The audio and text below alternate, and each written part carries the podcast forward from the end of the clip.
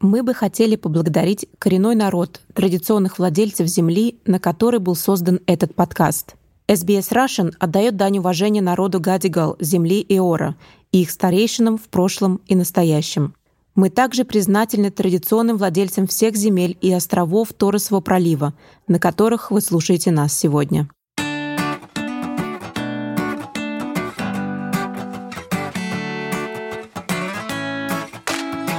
Что общего у Нобелевского лауреата Макса Борна и одного из самых кассовых киномюзиклов 20 века «Бриолин»? Конечно, Австралия, а именно австралийка Оливия Ньютон-Джон. А отец квантовой механики Макс Борн был ее дедушкой. Но урок физики на этом только начинается. Переменный ток, постоянный ток и дорога в ад. В чем связь? Правильно, опять в Австралии.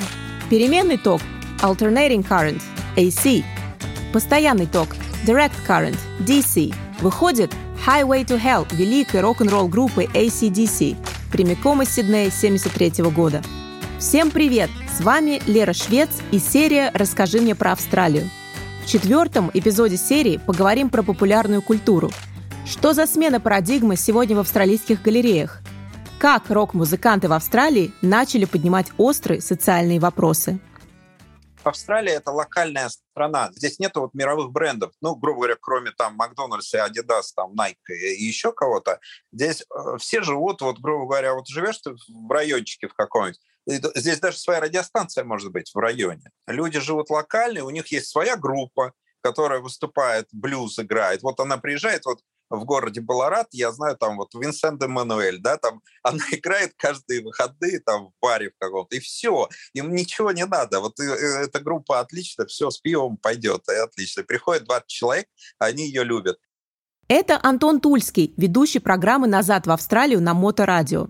Антон нам сегодня поможет разобраться в самой знаковой австралийской музыке, а именно в рок-музыке а в другом городе другая группа. Я, и они там встречаются только на фестивалях. Вот это вот, пожалуй, самое крутое, что в Австралии есть, это вот фестивали. То есть э, стилистический там кантри-фестиваль, да, фолк-фестиваль, да, в Аделаиде знаменитый.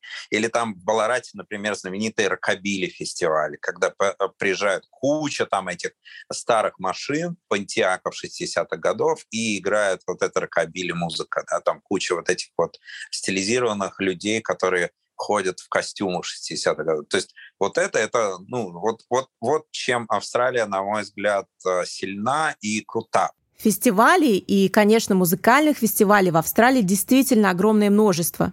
И не все они обязательно платные. Есть много городских музыкальных фестивалей, на которые даже стоит приехать из других штатов. Один из знаковых в Тасмании – это фестиваль музыки и искусства Мона Фома, организованный Музеем старого и нового искусства – в Сиднее это, конечно, Сиднейский фестиваль, который обычно проходит в январе. В рамках этого фестиваля можно попасть как на платные представления, так и бесплатные. В парке Домейн в сердце Сиднея выступают мировые и австралийские звезды абсолютно бесплатно. Золотой век музыки, рок-музыки, я считаю австралийской музыки, это 70-е годы это конец 60-х, когда один раз Битлз приехали в 65-м году в Адлаиду, и на их концерт собрался полумиллионный город, то есть вот, по-моему, сам город, э, я не помню, сколько он был, по-моему, миллион человек, а на концерт пришло полмиллиона.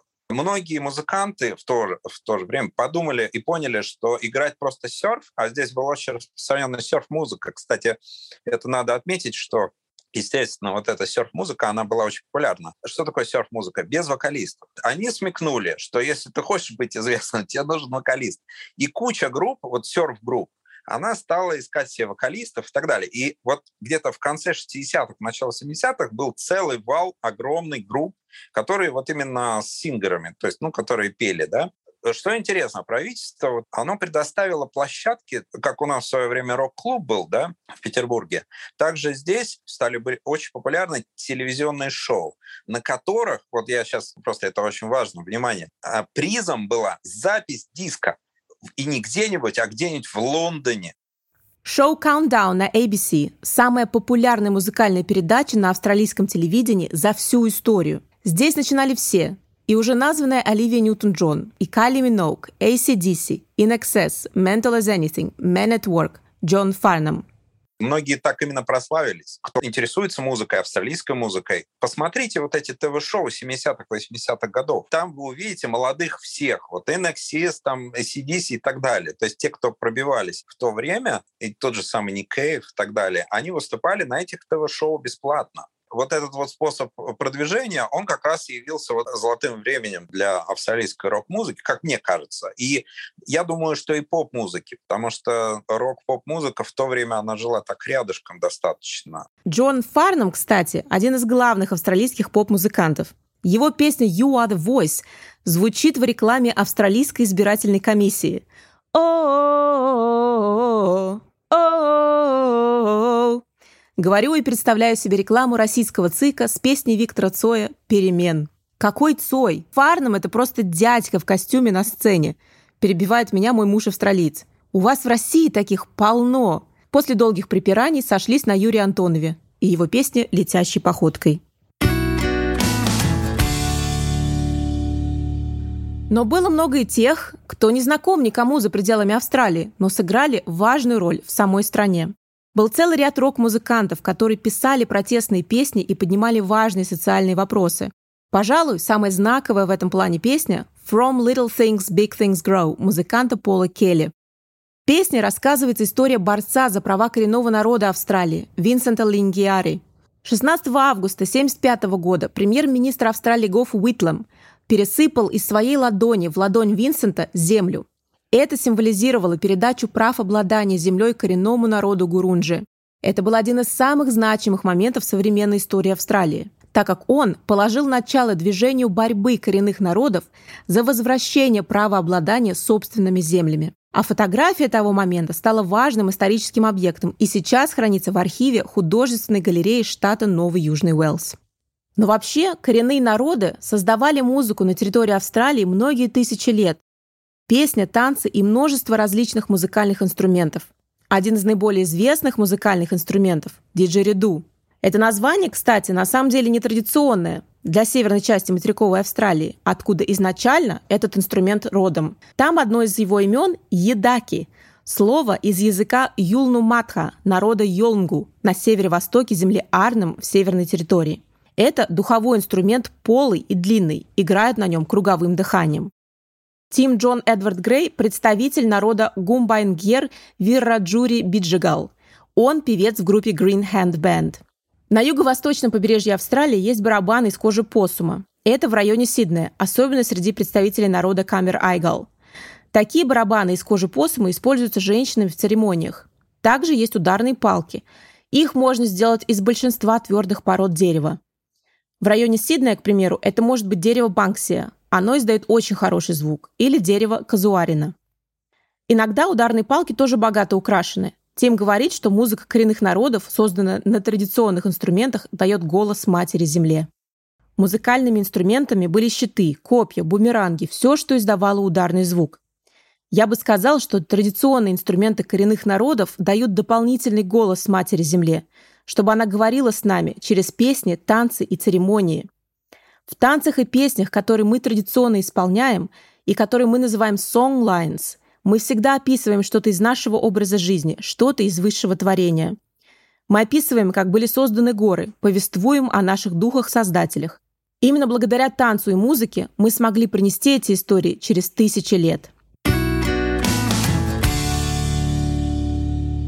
Все да, немножко меняется. То есть если раньше, 50-60 лет назад, мы смотрели на историю коренных народов как на историю примитивных народов, да, и как искусство примитивных народов, то сейчас все меняется. И, конечно же, каждый музей пытается посмотреть другими глазами на вот эту историю колонизации. Ксения Радченко, искусствовед из Сиднея. Ксения помогла нам сегодня разобраться в австралийском искусстве и культурной жизни Австралии.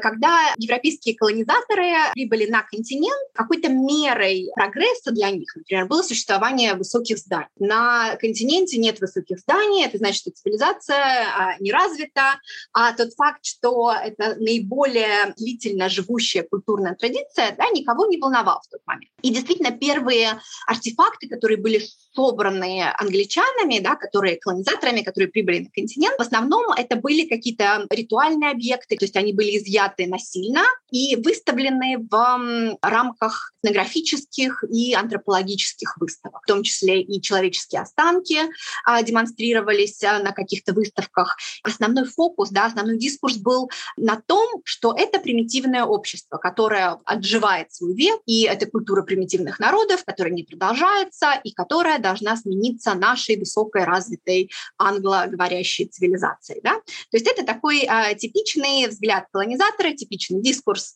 западного человека по отношению к так называемым примитивным народам. В разгар пандемии в Австралии в 2021 году в медиапространстве бушевали дебаты по поводу книг Брюса Паско «Темный Эму». Основная идея двух его книг, выпущенных в 2014 и 2018 годах, состоит в том, что общество охотников и собирателей неприменимо коренным народам Австралии, что так их прозвали колонизаторы, которым было выгодно показать себя спасателями, а не разрушителями уже существующей культуры. Мы смотрим на аборигенную культурную традицию как наиболее долгую живущую культурную традицию, да, которой по разным оценкам от 50 до 70 тысяч лет. Конечно же, эм, это заставляет музеи и галереи также по-другому выставлять эти объекты. До конца XX века аборигенное искусство воспринималось э, как, в общем-то, примитивное искусство. И в 1984 году, это год, когда была основана галерея Еребана внутри э, галереи Нового Южного Уэльса, и только уже в 80-х годах, после э, невероятных усилий аборигенных кураторов и аборигенных деятелей культуры, э, с помощью Тони Таксона, да, директора э, галереи Нового Южного Уэльса, искусство аборигенное наконец-то заслужило, э, да, получило свое э, место в галереях просто искусства, да, современного искусства искусство таких художников, как Эмили Кейн Гварай, э, начал получать международные призы, да, они участвовали в венецианских биеннале, не только Гварай, но и такие художницы, как Джуди Уотсон, Фиона Фоли, э, да, современные аборигенные художницы, они наконец-то э, заслужили свое достойное место. Говоря об искусстве коренных народов, важно, конечно, отметить аспект интеллектуальных прав. Когда вы покупаете что-либо с символикой коренных народов или с рисунками, в которых считывается явный стиль художников коренных народов, важно проверять, действительно ли компания-производитель того или иного сувенира или постера сотрудничает напрямую с правообладателями художник Дэвид Маленги, который когда-то в 60-х годах продал свою работу а, с традиционным для его клана изображением погребальной церемонии а, чешскому коллекционеру, который показал ее а, своему другу из австралийского банка. И как раз в 60-х годах меняли валюту. Этот друг из банка использовал, в общем-то, этот сюжет для а, однодолларовой купюры. И, конечно же, никто не спросил разрешения у художника. А, и журналисты в 1967 году подняли большую бучу а, по поводу того, что Дэвиду Маленги ничего не заплатили и просто использовали сюжет его рисунка на таком государственном уровне, да, на деньгах. И тогда, конечно же, все извинились, поехали к ним в клан, заплатили ему тысячу долларов и дали рыбацкую лодку. Но этот случай, он, конечно же, был таким знаковым, потому что в в следующем году, в 1968 году, был издан закон об авторском праве, и теперь мы не можем использовать вот эти вот дизайны, которые делают аборигенные художники без их разрешения. Более того, это распространяется на 70 лет после их смерти. Ну и закончим разговор главной песней, давно уже ушедшей в народ, которую исполняют по любому поводу. Песня «We are Australian» группы The Seekers – Эту песню учат дети в начальной школе. Эту песню самопроизвольно начали петь парламентарии после принятия закона о легализации однополых браков. Эту песню поют фанаты на стадионах. Ее даже предлагали в какой-то момент сделать национальным гимном. Мы едины, но мы разные, и мы приехали сюда со всего света. У нас одна мечта, и поем мы в один голос. Ты и я, мы австралийцы. Спасибо за то, что послушали этот эпизод подкаста «Расскажи мне про Австралию». Ведущая и продюсер я, Лера Швец, при поддержке главного продюсера SBS Russian Светланы Принцевой, а также Макса Госфорда, Рэйчел Сибли и Керри Ли Хардинг. Подкаст «Расскажи мне про Австралию» или «Australia Explained» был впервые создан Маром Исмаил для SBS Arabic 24. Чтобы услышать больше историй от SBS Russian, посетите наш сайт sbs.com.au Russian.